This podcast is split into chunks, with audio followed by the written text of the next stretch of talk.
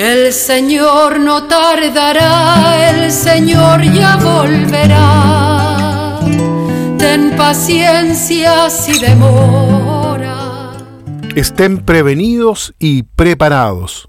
Con esas palabras, la liturgia condensa hoy el contenido fundamental de este primer domingo de el Adviento. Así es, queridos amigos, hoy la liturgia da inicio a un nuevo año, a un nuevo ciclo litúrgico. Comienza con este primer domingo del Adviento. Por eso vamos a empezar a escuchar el Evangelio de Mateo. En esta oportunidad es Mateo 24 del versículo 37 al 44. Como lo decía recién, hoy la iglesia inicia un nuevo año litúrgico, es decir, un nuevo camino de fe del pueblo de Dios. Y como siempre, iniciamos con el Adviento.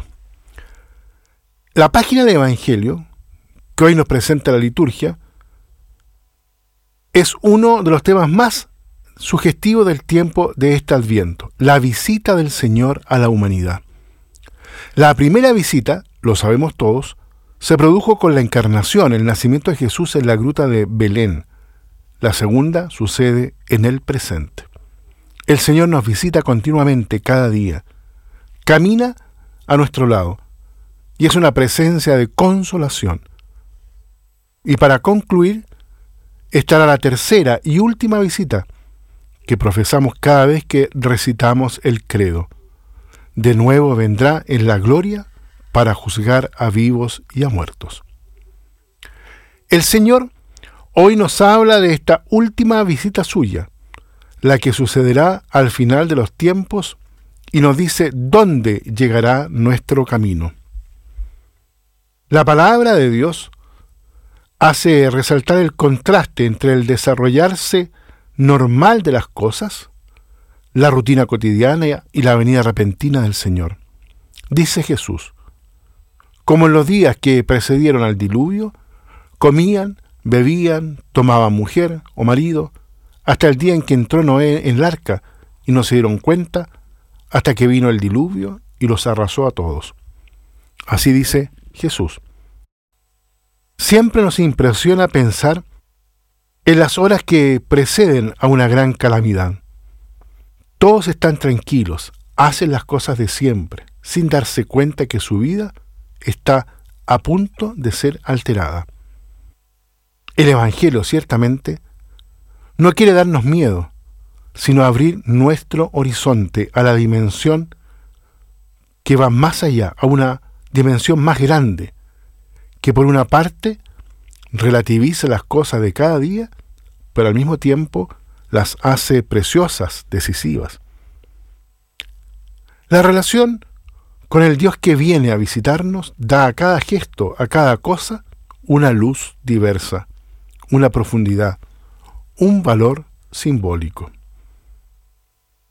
Desde esta perspectiva llega también una invitación a la sobriedad, a no ser dominados por las cosas de este mundo, por las realidades materiales, sino más bien a gobernarlas. Si por el contrario nos dejamos condicionar y dominar por ellas, no podemos percibir que hay algo mucho más importante. Nuestro camino final con el Señor, y esto es importante. Ese es nuestro encuentro definitivo. Y las cosas de cada día deben tener ese horizonte.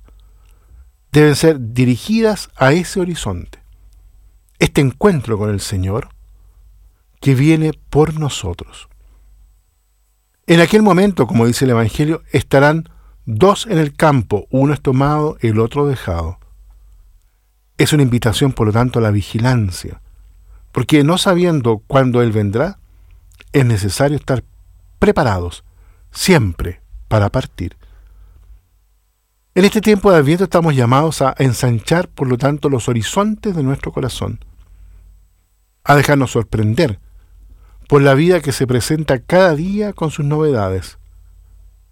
Para hacer esto es necesario aprender a no depender de nuestras seguridades, de nuestros esquemas consolidados, porque el Señor viene a la hora que no nos imaginamos.